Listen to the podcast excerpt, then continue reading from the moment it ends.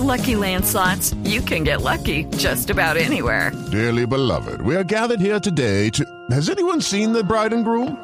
Sorry, sorry, we're here. We were getting lucky in the limo and we lost track of time. No, Lucky Land Casino, with cash prizes that add up quicker than a guest registry. In that case, I pronounce you lucky. Play for free at LuckyLandSlots.com. Daily bonuses are waiting. No purchase necessary. Void were prohibited by law. 18 plus. Terms and conditions apply. See website for details. Una señal que se enlaza. Regiones conectadas a través de un dial.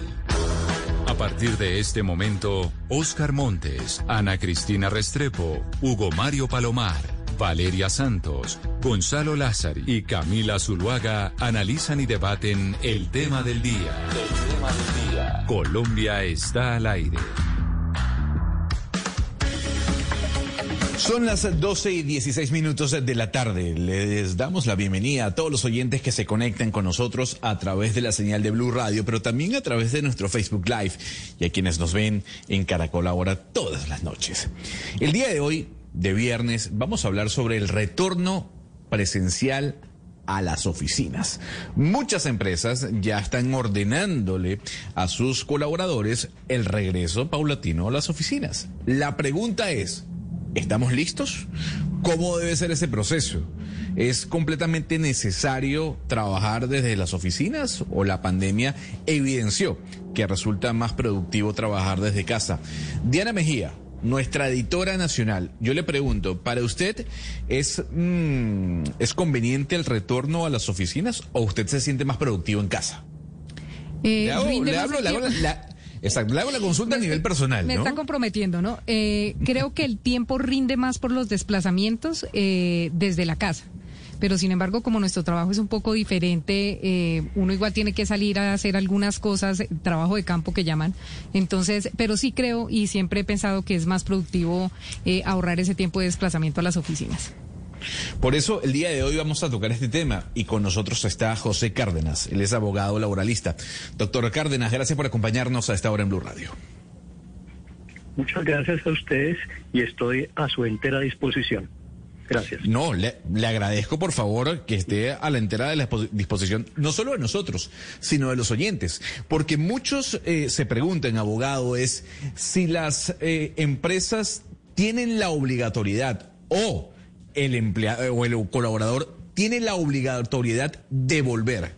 ¿Hay una ley que lo tipifique?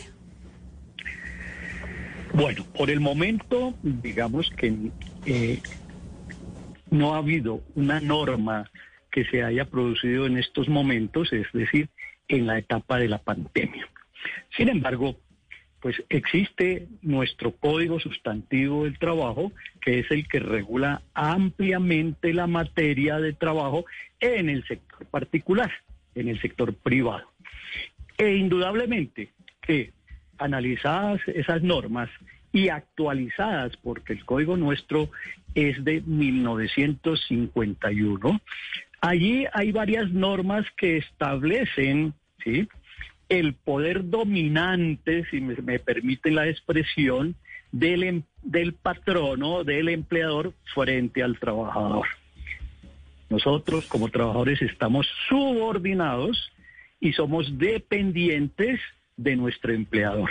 Esa es la característica del contrato de trabajo. En consecuencia, pues hay normas en el Código Sustantivo que permiten al empleador dar órdenes e instrucciones, imponer condiciones para el regreso presencial. Y desde luego, pues algunas empresas han invertido suficiente dinero para comprar vacunas, para ponérselas a sus trabajadores con el ánimo de que regresen al taller, al establecimiento, a la fábrica, etcétera, a cumplir con sus actividades. Ahora Claro, pero abogado, le, le- le- le- le- le hago una pregunta. Va- pongamos este ejemplo. Hay un colaborador que dice, yo por los momentos no voy a retornar a la oficina porque no me siento seguro, porque la vacuna no me ha llegado, no me ha tocado el turno, porque no hay disponibilidad de vacuna. ¿Qué pasa en ese caso? ¿Cómo queda la situación laboral si el empleador lo obliga a ir a la oficina? Correcto. Bueno, de acuerdo con varias normas del Código Sustantivo, puedo deducir, inferir que el empleador puede tomar medidas correctivas, disciplinarias o aún la más grave, que es la terminación del contrato. Si miramos nosotros el artículo 56 del Código, allí se establece que el empleador tiene la obligación de brindar protección y seguridad a sus trabajadores. También en el artículo 57, en las obligaciones, pues este debe brindar todos los elementos de protección en, la empresa, en su taller, en su establecimiento, con el fin precisamente de evitar enfermedades, contagios, etcétera, etcétera.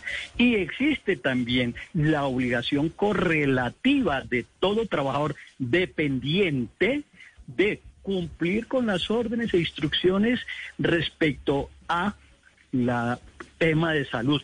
De manera que si en una empresa donde hay una muchedumbre de trabajadores hay uno, un caprichoso que dice que no, pues va a poner en riesgo a sus demás compañeros y entonces ahí el empleador puede tomar algunas medidas correctivas. Por eso le digo, aún, ¿sí? Aún la terminación del contrato.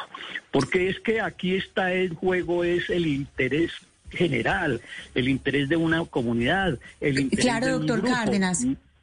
Es, es, claro lo que usted nos expone, doctor Cárdenas, pero le pongo la comparación con lo que decía ayer Joe Biden. Pues él está en un país que ha suministrado todo para que todo el mundo se pueda vacunar. Es decir, cualquier persona de Estados Unidos podría haberse vacunado si lo hubiera querido. No es el caso de Colombia. Le pongo el caso de Medellín. Estamos en manos hoy Medellín está en manos de 15 mil vacunas. Entonces, una persona que haya hecho filas eternas para vacunarse y no haya logrado vacunarse y que ahora, eh, pues su jefe o, o su patrón, la persona que está encargada de su trabajo, le diga, no, tiene que venir así no esté vacunado, pues es algo que yo creo que pues no contempla el Código Sustantivo del Trabajo porque no, no está redactado para una pandemia, pero tampoco Correcto. se le puede obligar porque no ha sido porque no se quiera vacunar, sino porque verdaderamente pues no ha accedido. ¿Qué, ¿Cuál es el caso? ¿Qué se puede hacer con estas personas? Sí, usted lo dice, no ha podido, pero es que aquí por eso hablamos de algunas empresas que inclusive ya vacunaron, ¿sí? Hay empresas eh, particulares y algunas entidades públicas donde ya vacunaron a todo su personal. De manera que gradualmente se está estableciendo la presencialidad. Ahora, si una persona tiene alguna morbilidad, tiene alguna justificación para su inasistencia, pues eso también las reglas y el sentido común nos eh, está diciendo que pues no tiene que estar obligado. Perdón, doctor, o sea que... Es, entonces podríamos decir que en empresas donde no se haya comprado vacunas, digamos, eh, no es el caso de Caracol Televisión donde yo trabajo, pero digamos sí. si mi empresa no compró vacunas, la persona que me emplea, mi empleador, no me puede obligar a ir si yo no he logrado Correcto. vacunarme. Correcto, pero fíjese bien que hay que analizar por eso las circunstancias especiales de cada caso. Entonces, la pregunta es, en una empresa donde están vacunados el 98 o 99% de sus servidores, hay uno o dos caprichosos que dicen no, pues obviamente que el empleador no puede correr el riesgo de que esos dos contagien o lleven el contagio a su núcleo familiar, etcétera. Aquí hay que tener en cuenta muchas circunstancias y mucho aspecto humano. Sí, desafortunadamente estamos en, en Cundinamarca y no en Dinamarca. Entonces también es eso. Pues eh, hay deficiencia de vacunas, pero usted también lo dijo. El presidente Biden ya se cansó de que muchos servidores del Estado no se vacunaran y por eso sacó ayer una norma ordenando la vacunación de todos los servidores públicos, para que me entiendan, de todos los servidores del Estado, que son más de dos millones en Estados Unidos, así como en Francia. Aquí no lo hay, no hay una norma, pero sí hay normas que consagran, y ustedes lo saben, como subalternos, como vinculados a una empresa, que tienen que cumplir con las órdenes e instrucciones que de manera particular. Entonces, reitero, si en la empresa se estableció el programa de vacunación, si se facilitó, si se hizo campañas con la EPS o con la ARL para efectos de concienciar a todos los servidores para que se vacunen, pues no podemos someternos al capricho de una infinita minoría, como decía una propaganda de una emisora radial. Entonces aquí hay que tener y valorar esas situaciones específicas. Doctor Cárdenas, ¿y qué pasa si en el caso hipotético de que una empresa, listo, obligue a sus empleados a ir a las oficinas y de pronto la empresa pues no pudo eh, garantizar esquemas y protocolos de bioseguridad adecuados conforme a la ley y hay un contagio masivo dentro de la oficina y una de estas personas termina en una UCI? ¿Esta persona podría demandar a la empresa por no adecuar las oficinas eh, como la ley lo, lo dispone? Correcto. Fíjense bien la importancia de una decisión empresarial. Si en la empresa decide precisamente que todos sus servidores retornen, pues tiene que tener ese empleador certeza de que todos estén vacunados y que todos estén en estado adecuado de salud. Una sola persona que asista así sea sintomático, miren el riesgo que corren. Y estamos pues a puertas, según dicen los científicos, los técnicos, los que saben de la materia, que posiblemente se viene una cuarta pico de la pandemia. Y la pandemia no va a pasar. Todas las pandemias que ha habido históricamente duran tres, cuatro, cinco años. Ahora, aquí la situación puede ser diferente en porque tenemos la vacuna, pero si no se vacuna todo el mundo, la pandemia subsiste. El virus no se va a acabar, el virus no se va a acabar. nos vamos a inmunizar. ¿Cómo? A través de la vacunación. Estamos hablando, doctor Cárdenas, de empresas y seguramente los oyentes entienden como tal empresas privadas. Pero ¿qué pasa con los servidores públicos? Muchos de los cuales están incluso sindicalizados. ¿Pueden ser obligados a, vacunarse antes de regresar a, su trabajo de forma presencial y permanente? Eh, hay una orden ya de que algunas entidades públicas estén en presencialidad y de hecho ya se han reintegrado. No en el 100%. Por ejemplo, en la rama judicial ya hay algunos servidores que están prestando sus servicios, pero eso ya depende de cada entidad, ¿sí? Alguna entidad oficial, como decíamos antes, la empresa de todos los colombianos tenía previsto entrar en presencialidad, pero ante esta situación que se está advirtiendo, entonces la trancaron. Yo soy profesor de una universidad del área andina, eh, nos están citando para el lunes a todos a presencialidad. Desde luego, hay voces discordantes, pero ya tiene uno, yo como subalterno, como empleado de la universidad, pues tengo que acatar la orden de instrucciones. Y si no la acato, pues ustedes saben qué puede pasar. Es decir, no podemos adoptar eh, una conducta generalizada como la del ciclista este Superman López, que le dan una orden a su empleador y no la acata. ¿Qué va a pasar ahí? Pues lo más sencillo, que se le va a terminar su vinculación jurídica contractual. Claro. Permítame, abogado, saludar a Andrea Villamizar, CEO de Grupo Soluciones Horizonte. Es una firma especializada en soft landing y gestión y desarrollo de talento humano. Doctora Villamizar, gracias por acompañarnos en Blue Radio. No, gracias a ustedes, gracias a ustedes por el interés en estos temas álgidos y de ahora. Señora Villamizar, yo tengo una duda. ¿Usted le recomienda a las compañías que obliguen a sus colaboradores a retornar a las oficinas? Esto luego de haber visto cómo ha evolucionado el comportamiento humano en medio de la pandemia. Mira, yo no te voy a hablar de reglamentos ni, ni, ni de este tipo de cosas. Las empresas, en definitiva, perdón, que no, que no estén dispuestas a transformarse, a implementar estas culturas remotas en sus organizaciones, sencillamente tienden a desaparecer. Esta es la nueva realidad del trabajo y lastimosamente, no, lastimosamente no, afortunadamente porque el, trabajo remoto llegó para quedarse y no más que un beneficio es una necesidad. Lo pedíamos a gritos y, y pues si esto llegó son los aprendizajes que no podemos dejar ir. Así es que somos las compañías las que nos adaptamos ahora a las personas, las que debemos conocer de forma, de fondo, de lleno las necesidades, si son 50 trabajadores o si son mil. Ese es el gran desafío de las áreas de recursos humanos y en definitiva tenemos que adaptarnos. Y si hay una persona, el, talento valora básicamente la flexibilidad, ese equilibrio. Y si queremos tener compañías con resultados... Pero, pero doctora Villamizar, Dígame. pero doctora Villamizar, mire, eh, eh, usted, usted habla muy bien del tema, pero le pregunto, eh, si no hay una reglamentación clara sobre el asunto, por ejemplo, si por ejemplo no ha salido una ley de la República que defina, que defina exactamente el teletrabajo en qué consiste, o el trabajo desde casa en qué consiste, ¿Cómo se, ¿Cómo se toman esas medidas que usted eh, nos está, de las que nos está hablando en este momento, si todavía no tenemos claridad, si no está reglamentado ni siquiera el teletrabajo o el trabajo en casa? Pero es que no nos podemos quedar esperando una ley está, está de por encima de, pues, de la, la, sostenibilidad de la compañía. Lo que necesitamos es trabajar con los líderes, creando ese liderazgo empático. Hoy escuché algo divino que se llama kindfulness, porque hablamos mucho de mindfulness en la pandemia, pero kindfulness es ese líder que tiene la empatía, ese líder que logra entender estas necesidades y que avanza la compañía sin tener una ley, valorando el esfuerzo de las personas, valorando esa flexibilidad que está pidiendo el talento. Es que es, algo en lo que nosotros no podemos esperar a que esté una ley, es transformar la cultura a una cultura remota, a una cultura donde no vamos a estar, eh, donde la, la tecnología la usamos pero para humanizar.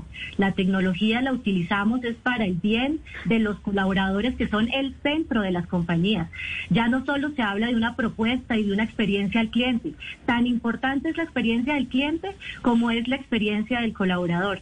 Y el trabajo remoto está ahí. Entonces, conocemos, tenemos unos conceptos básicos, pero tenemos unos valores como compañías y sabemos en qué no podemos acceder. Por lo tanto, no necesitamos una ley, no necesitamos una ley para poder aterrizar esto a una cultura remota, lograr la productividad que quieren los trabajadores, los colaboradores y poder así avanzar juntos a, construir y, a, lograr esos retos y esos desafíos de las compañías en un mundo convulsionado que no va a parar de estar convulsionado. Con ley, sin ley, esto no va a cambiar. También nos acompaña Blanca Meri, ella es coach en, neurociencia aplicada y productividad. Eh, coach Mary, bienvenida a Blue Radio. Muy buenas tardes, encantada de estar con ustedes. Doctora Sánchez, yo le quiero hacer una pregunta eh, y tiene que ver con la productividad. Le consultaba a la editora de este programa, a Diana Mejía, si para ella era más productivo trabajar desde la casa o en la oficina. Y ahora le traslado a usted, con su conocimiento, la misma pregunta. ¿Usted cree que el colaborador es más productivo desde la casa o desde la oficina? Mira que relativo. Todo depende de una competencia que en este momento yo diría que es la clave y es la autogestión. Colaboradores que son capaces de saber optimizar el tiempo, de centrarse en lo que tienen que hacer, pueden ser más productivos en trabajo remoto que estando en la oficina. Yo creo que este es el momento del trabajo híbrido y tiene que ver mucho con la particularidad de cada uno y de su autogestión. Step into the world of power, loyalty and luck. I'm gonna make him an offer he can't refuse. With family cannolis, and spins mean everything. Now, you want to get mixed up in the family business. Introducing The Godfather at Choppacasino.com. Test your luck in the shadowy world of The Godfather slot. Someday, I will call upon you to do a service for me. Play The Godfather now at Choppacasino.com. Welcome to the family. No purchase necessary. VGW Group. Void where prohibited by law. 18 plus. Terms and conditions apply. la atención, doctora Villamizar, que tiene que ver con lo que usted menciona, ¿no? Que las empresas eh, que no evolucionan hacia la tecnología están destinadas a morir. Pero yo quisiera saber ahora el rol del colaborador, de su óptica. ¿En qué ha cambiado el colaborador en este tiempo de pandemia, en este año y medio? El colaborador del 2019 es muy diferente al del 2021. ¿Cómo es el colaborador hoy en día? ¿Cómo es el trabajador hoy en día? Bueno, tenemos que tener en cuenta algo que es muy fuerte y es que siete de cada diez personas están en agotamiento, físico, mental o emocional. Entonces, el tema de la pandemia les ha afectado mucho, no solamente en el rendimiento laboral, sino en las relaciones de pareja, en el manejo del tiempo libre, en el tema del insomnio. Entonces, cuando se pierde la calidad de vida, cuando perdemos el equilibrio vida-trabajo, cuando ya todo esto está mezclado, nos encontramos con personas más angustiadas, más agobiadas, más impulsivas, que esto les ha afectado enormemente, pero también personas que decidieron volverse remoters. Miren, hay una cifra interesante de un estudio de Microsoft, que más del 40% de la gente quiere cambiar en Latinoamérica este año de trabajo, de si tiene que volver, entre comillas, obligado a la oficina, buscaría un trabajo remoto ahora en cualquier lugar del mundo. Claro. Doctora Villamizar, usted también tiene un comentario. Así es, yo creo que eh, la pandemia, cuando hablabas de que son unos, unos antes y, y ahora, llamemos pandemia, efectivamente esto sacó a muchos de la zona de confort y sí ya hay un interés genuino por las personas en esa gran habilidad que está volviéndose cada vez más valiosa porque ya no te contratan por lo que sabes, sino por la capacidad que tienes de aprender. Entonces, esa capacidad de aprendizaje sacó, digamos, salió a la luz con las personas porque sí entendieron que para mantenerse empleables no es solo unos títulos, sino estar permanentemente con esa con ese interés de aprender, de, conocer de las nuevas tecnologías, de las habilidades blandas, de formar esas habilidades blandas que son estratégicas. Entonces, si me preguntas el antes y el después, es ese desarrollo personal que cada uno entendió que es necesario y que el título importante, pero más importante la capacidad de aprender. Pero Andrea, eh, antes de, la pandemia, pues todos pensamos que sí, que las compañías iban a adaptarse a este nuevo mundo cambiante, que esto iba a completamente interferir en el mercado laboral y que estas nuevas formas de trabajo iban a ser permanentes. Sin embargo, yo estoy presenciando que el mundo está volviendo a la normalidad más rápido de lo que se esperaba y las compañías están exigiendo que las personas vuelvan a su trabajo igual y de repente en Estados Unidos eso está teniendo un efecto en que las personas simplemente no están volviendo al trabajo en las mismas condiciones y a las compañías les está tocando adaptarse, pero en Colombia no, en Colombia no porque hay demasiado desempleo y en Colombia no porque no hay subsidios para que las personas se queden en la casa. ¿Usted de verdad sí cree que estas compañías se van a adaptar a esta nueva realidad teniendo tanto desempleo, tanta hambre y tantas personas necesitadas? Es decir, si hay un incentivo para que las compañías cambien. Pues tiene que haberlo. Esto es unas tendencias en, Latinoamérica. Se está hablando de, esos cambios que necesitan las compañías, de esa evolución que necesitan las compañías. Todo va a un ritmo demasiado acelerado y pensar una compañía, eh, inclusive pymes, yo creo que las grandes lo tienen muy claro. Eh, eh, lo preocupante es las pymes que además soportan en cualquier país la economía. Pero sí, yo que estoy en diferentes programas, acompaño a tantas pymes, sí hay un cambio de mentalidad y eso nos motiva cada mañana porque sí lo estamos sintiendo, sí hay ganas.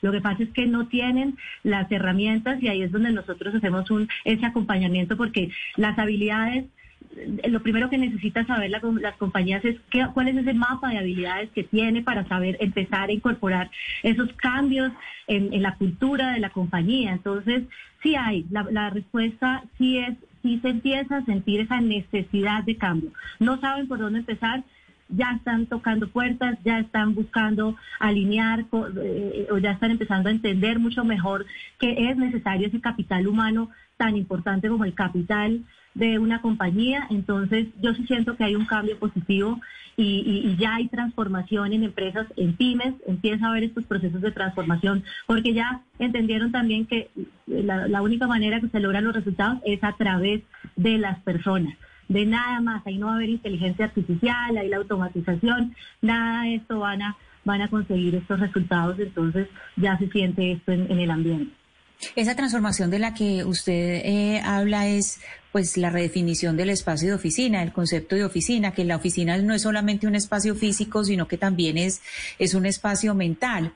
Y con respecto a eso, eh, le quería preguntar a la doctora Sánchez, ese espacio mental que es la oficina, pues es muy difícil de cerrarlo cuando uno está en la casa, de echarle llave, y si es difícil para uno, pues para algunos jefes es todavía más. Entonces, ¿cómo lograr en los entornos empresariales ese cumplimiento de unas normas mínimas para que si se decide continuar en ese pacto de trabajar desde lejos, pues desconectar a los jefes o a los mandos medios que están ahí las 24 horas, eh, digamos, eh, alertando con, con el trabajo, pues que también debe tener su descanso? Acá hay una cosa que es clave y es entender que estar ocupado no es lo mismo que ser productivo. Hay un área que a mí realmente me inquieta mucho y es talento humano. Vienen un año y medio sin parar, con exigencias de sus jefes, con expectativas de sus colaboradores Y ahí vemos a muchos otros líderes de otras áreas que se sienten abrumados, agotados, exhaustos, incluso algunos que están en y no se han dado cuenta. Entonces, todo radica en que hagamos una buena planeación, en que transformemos las culturas organizacionales, en que prioricemos la salud mental. ¿Qué nos dice la OMS? Para el 2030, la principal causa de incapacidad laboral va a ser trastornos de la salud mental. Entonces estamos en un momento cumbre, en un momento en que tenemos que tomar decisiones no solamente para ser productivos hoy, sino sostenibles en el mañana. Y yo creo que ahí entra mucho el tema de hábitos, el tema de entrenar a las personas para autogestionarse, para lograr gestionar la atención y la energía. Ya no podemos seguir diciendo que gestionamos el tiempo porque el tiempo no se gestiona, sino yo cómo centro mi atención, mi atención en lo importante, cómo planeo mi día de las tareas más exigentes y voy decayendo con el día a las menos exigentes y me obligo prácticamente que a parar. Hay compañías que le dicen, bueno, tenemos un sistema que después de las seis de la tarde usted no puede entrar a trabajar porque se está quemando la gente. Los que se queman son los buenos, los malos procrastinan. Entonces se vuelve algo muy complejo, pero es apuntar mucho por la adaptabilidad para desarrollar ese capital psicológico que todos necesitamos. Abogado Cárdenas, le traslado una pregunta de un oyente y dice lo siguiente. Si la empresa me obliga a volver a la oficina y me contagio en la oficina, ¿yo puedo demandar a la compañía? Es posible, ¿sí? Cualquier daño que se le cause a una persona y haya relación de causalidad con el autor del daño, pues puede haber un proceso. Precisamente para evitar esas situaciones es que el empleador en este caso debe tener certeza de que sus colaboradores a quienes se les va a exigir que asistan a su taller, al establecimiento, a la fábrica, estén vacunados. Desde luego, con todos los protocolos. Mire, aquí a veces hablamos sin conocer la realidad, el hecho social, lo que ocurre en nuestro país. Aquí uno va a ciertos talleres, a ciertas fábricas, el hacinamiento es terrible. Empresas, inclusive bancos o entidades financieras, el hacinamiento es terrible, donde hay personas que no pueden voltear en su silla giratoria porque golpean al vecino. Aquí habrá que adaptarse, habrá que tener medidas, eh, protocolos que antes eran descuidados. Ahora, en Colombia tampoco existe una gran cantidad de empresas automatizadas, robotizadas, en fin, ¿sí? Se requiere en muchas de ellas, precisamente, donde su actividad es más que todo operativa, manual, se requiere la presencia. Un troquelador, un soldador, pues no puede hacer trabajo virtual o remoto, ¿sí? Habrá o hay ciertas actividades que se pueden hacer desde las casas. Pero también eso de que en la casa esté más, eh, sea más productivo tiene sus bemoles también. Hay personas que se están quejando. Hay mucho problema mental en los trabajadores, en los empleados, porque es que por lo menos uno tiene el incentivo de coger un transporte bueno o malo, llegar a la empresa, internalizar con sus compañeros, tomarse el café, salir a almorzar, etcétera. Eso es un valor agregado, ¿sí? Miren ustedes que los mismos psicólogos están diciendo frente a los niños que hay que mandarlos a los colegios para que fraternicen. Entonces, la pregunta clara es esa. Si a mí me obligan y estoy sano, estoy sano y puedo determinar, puedo evidenciar, puedo demostrar que me contagié en la empresa, pues ahí vendrá una responsabilidad de ese empleador. Por ese motivo, los empleadores tienen que ser muy serios y tomar unas decisiones drásticas frente a la presencialidad. No puede ser que todos se vayan allá porque sí, no. A la hora de la verdad, inclusive van a exigirse los carnets o la prueba de que se está vacunado. Esto no es un juego, repito, esto no es un juego, ¿sí? Esto es serio, es una pandemia. Tenemos que entender que estamos ante un problema ecuménico, un problema universal, pero aquí parece que esto fuera un chiste y entonces nos vamos para fútbol, nos vamos a manifestaciones, nos vamos para las discotecas. Imagínense, en una discoteca exigiéndose distanciamiento social. Eh, no digo sobre eso que está planteando, sobre eso que está planteando el doctor Cárdenas, me gustaría conocer la opinión de la doctora Sánchez, porque eh, también está visto que por circunstancias extraordinarias que estamos viviendo por cuenta de la pandemia, la famosa y además legal jornada laboral se amplió. Es decir, ya no se trabaja las ocho horas. Hay, sobre todo las mujeres, eh, trabajan muchísimas más horas porque son amas de casa, son madres de familia y aparte eso tienen que responder por el trabajo. Entonces, con esta nueva normalidad, doctora Sánchez, a partir del 14 de septiembre, como está programada, ¿cómo se va a llevar a cabo esa jornada laboral si no existe reglamentación todavía sobre eso? Yo creo que es un reto enorme y es enorme porque parte de las personas, de la cultura empresarial y del tema legal. Entonces, cada organización tiene que priorizar si va, se va a ir con un trabajo híbrido, si va a crear unas propias políticas de seguridad y salud en un trabajo, de autogestión, de liderazgo, en el que las personas también se sientan cómodas, porque acá hay algo importante. No es que tengan que volver, es con qué actitud regresan cómo va a ser su rendimiento. Si los obligamos, no van a tener la misma productividad. Un cerebro estresado es un 70% menos innovador, productivo y efectivo. Entonces nos vamos a encontrar con más errores, vamos a encontrar un clima laboral que está contaminado, en el que nos contagiamos el estrés entre nosotros. Yo pensaría que necesitamos unas campañas de comunicación que sean efectivas, unos planes de bienestar aterrizados al momento que estamos viviendo y una, digamos, un acercamiento de los líderes en el que sepan con sus equipos de trabajo que van a haber momentos en los que hay que ir a la oficina para temas de innovación. Somos más innovadores en vivo que por medios digitales, para temas de impacto y de transformación cultural. Entonces yo creo que estamos en un cambio de humanidad, en el que hay que cambiar las políticas, en el que hay que acercarnos entre las personas, pero en el que necesitamos una palabra clave que yo diría flexibilidad. Quiénes quieren ir a un trabajo híbrido, quiénes quieren permanecer en casa y cuáles son los espacios que realmente no son negociables en los que necesitamos encontrarnos. Dentro de esta realidad que usted está describiendo, doctora Sánchez, pues hay algo que es indiscutible y que lo vemos al salir a la calle y es muchos espacios que eran de oficina están para alquilar, muchos edificios que eran de oficinas uno los encuentra lleno de, letrero de se alquila, se alquila, se alquila, lo que muestra que también hay una, una transformación, digamos, en los negocios que dicen, bueno, probablemente no sea necesario este tipo de espacios. Y así es como hemos visto surgir unos espacios que los conocemos como espacios coworking.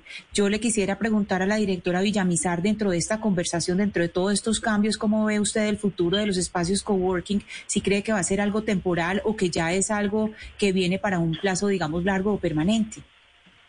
No, inclusive por experiencia propia te lo digo, son espacios colaborativos, de acuerdo con la doctora Blanca respecto a que somos creativos y tenemos esa capacidad de asociar ideas cuando estamos juntos y, logramos estos escenarios de, laboratorios de ideas. Esos espacios colaborativos tienen que, es, otro de los grandes desafíos para que sean lo óptimo, o sea, tienen que existir porque ese trabajo híbrido es importante y esos encuentros, esos abrazos y esa cerveza va a seguir siendo importante para muchas personas y esos espacios se convierten en conexiones, esas conexiones a nivel personal. Yo llamo eh, esta nueva eh, realidad del trabajo tiene que llevar de la mano un bienestar holístico. Es un bienestar no solo la salud mental, sino también físico, espiritual, ese acompañamiento. Es que son grandes los desafíos, pero, pero es una es una realidad. Cuando hablamos de bienestar holístico es el trabajador en el centro. Gústele a quien no a quien no le guste, el trabajador es el que va en el centro y toda la cultura alrededor satisfaciendo esas necesidades. Por supuesto que ¿qué tenemos a cambio? Pues la productividad, un mayor desempeño, crear con la alta dirección, porque es que ya no son solo una línea arriba creando y dirigiendo una compañía, ahora es hasta el último rincón, la primera línea, creando, teniendo espacios para dar sus ideas. Uno se sorprende cuando abre estos espacios a la primera línea y dice, wow, no se me había ocurrido. Entonces, eso, ese bienestar holístico trae esto recompensa porque seguro muchos dirán, no, pero entonces, ¿y eso cuánto cuesta? ¿Y entonces qué vamos a hacer? No, pues ahora el trabajo, no, esto tiene un retorno, un retorno a esas inversiones que es claro, eso, es eso se palpa, eso, eso es, sí, perdón. Eh, directora Villamizar, hablando con mi compañera Valeria Santos, hemos discutido lo que está pasando en los Estados Unidos, ¿no? Cómo la gente está rechazando volver a los empleos, empleos más básicos, por ejemplo, eh, atender eh, en un restaurante de comida rápida.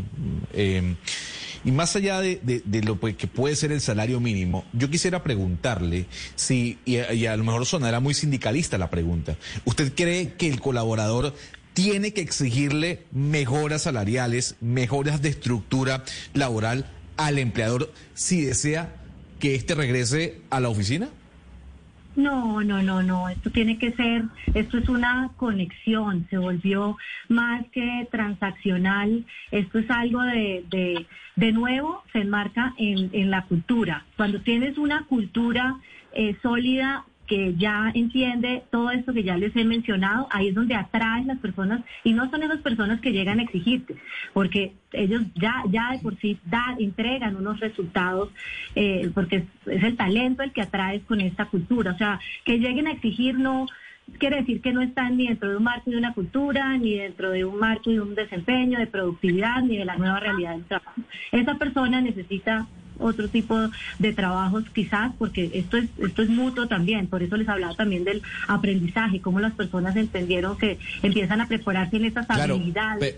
Pero, pero en ese, en ese aspecto yo le interrumpo, porque, por ejemplo, el colaborador ha tenido que invertir, por ejemplo, en una mejora en su calidad de Internet, en una computadora, en conocimientos. Está arriesgando su vida porque se puede contagiar en la oficina. Entonces, el, el colaborador no tendría el derecho y la potestad de decirle, oiga, si usted quiere que yo regrese a la oficina, estas son mis condiciones.